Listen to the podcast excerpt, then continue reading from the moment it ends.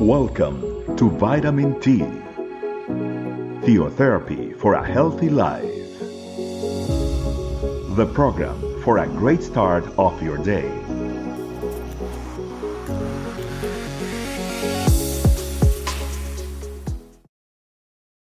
Hello, family. Welcome to Vitamin T. It is a pleasure to be here with you all. Today, family, I would like to share a topic that's called loving the way God has loved us. For this, I'd like us to start off with a passage that comes from John chapter 15, verse 12. My command is this love each other as I have loved you. And family, today we've been reminded about the importance for us Christians to love the way that God has taught and set example for us to love others. And family, today um, it's important for us to understand that we uh, a lot of times get it wrong on what loving others means. And that comes from the fact that a lot of the times we think that love is given in, in the way that we want to give it, in our own terms. And perhaps we only want to seek uh, to give love, you know, in our own time, in our own space, whenever we please, and the people that we love. But the way that God has taught us, when Jesus Christ came, it was a total different spectrum, a total different way, because he was his love was unconditional for others. God did not see the surface of every person. He saw their hearts. He loved no matter what. He loved the sick, the sinner, the corrupt, the liar, everyone. He never judged, but he just loved and had compassion and had that mercy. And one of the biggest components, family, of the love is forgiveness. And Jesus Christ was a clear example. He went to the cross for us to forgive our sins. And that's one of the highest demonstrations of love. But then, family, we struggle so much sometimes to forgive others. And we keep the bitterness in our heart. We keep the hatred, the resentment. To the point that this is making our heart sick. To the point that it creates different attitudes in our life. Attitudes of not trusting everyone. Attitudes of perhaps not being able to demonstrate love or affection to others. So today family we've been challenged in this aspect. And perhaps the lord is challenging, challenging you. If you haven't forgiven anyone this could be the greatest demonstration of love. And those are the terms and those are the examples and the way that God would like us to exercise love to others, not in our own terms, not loving people that loved us, because that's quite easy, family. But on the contrary, we need to exercise love to those ones that need it the most the sinners, the liars, the ones that distract others,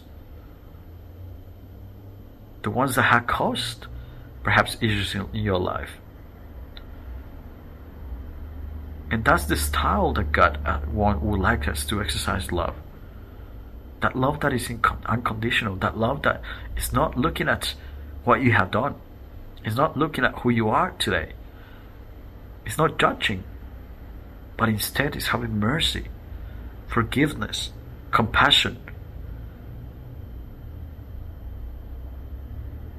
So think about this family today and look at your surroundings. But it's not only those components, but it's also understanding that loving is not also not only in our own terms whenever we can. It's going out of our ways to exercise that love in service when when someone somebody is in, in, in time of need. Yes, it's going to it's going to be not easy. But let me tell you the reward is quite high.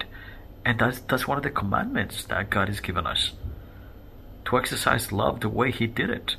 And He's doing it with us. God loved us the way we are. He's so patient. He's so merciful.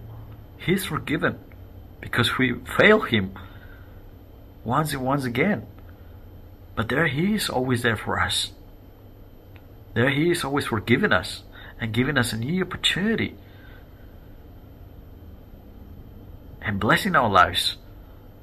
And that's the way that He would like us to exercise the love with others in our circle. So, family, that is my invitation today. Have a think about the way that you are exercising love. Is it conditioned? Is it always judged, perhaps? Or perhaps is it to only the people that, is close to you, that loves you? Think about all of this, family, and I challenge you today to exercise the love outside of those components. And let's do it the way that God, that Jesus Christ has done it for us, unconditionally. Being patient, being merciful, being compassionate, forgiving, and going out of His way for us. That's the way we should exercise a family. And having said that, family, I invite you to pray. Thank you, Lord, for this opportunity that you have given us to be here together as a family to listen to your message. Today, I pray that you open our hearts, Lord, and our understanding to love the way that you loved us. The love that you gave us that was unconditional. The love that you give us that's merciful, that's compassionate, that is forgiving. Thank you, Lord. Thank you for that love. And Holy Spirit, teach us to love that way, the way that you have loved us, so we can love others the same way.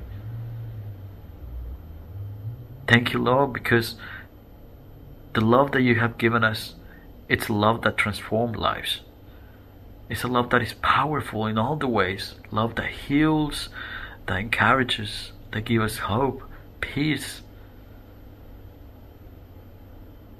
It's the real love, your love.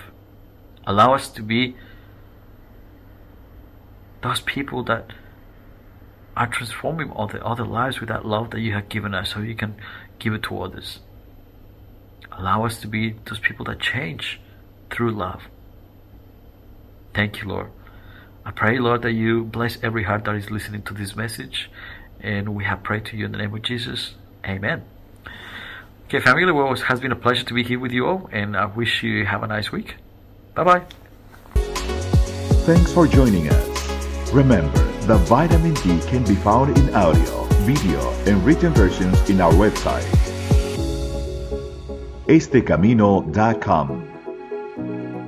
We'll be waiting for you tomorrow for your daily vitamin T. Theotherapy for a healthy life.